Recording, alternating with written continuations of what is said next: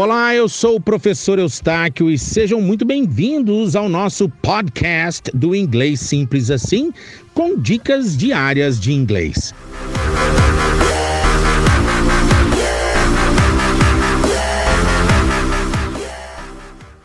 Nessa aula você vai aprender a usar os auxiliares do presente simples, o do you does, e do passado simples, o did, nas orações afirmativas positivas, porque geralmente a gente usa só para perguntar ou para negar, não é verdade?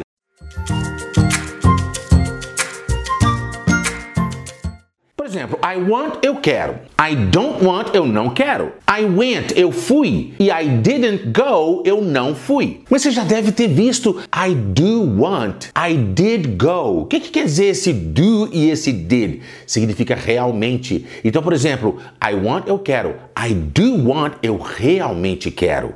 I went, eu fui. I did go. Aí você não pode falar I did went, porque senão fica duas vezes no passado. I did go, eu realmente fui. Eu realmente fui tem duas formas de falar: I really went ou I did go. Se você quiser falar para sua esposa eu realmente te amo, tem duas formas: I really love you or I do love you. Curte, compartilha. Eustáquio Pereira, Fluency Coach.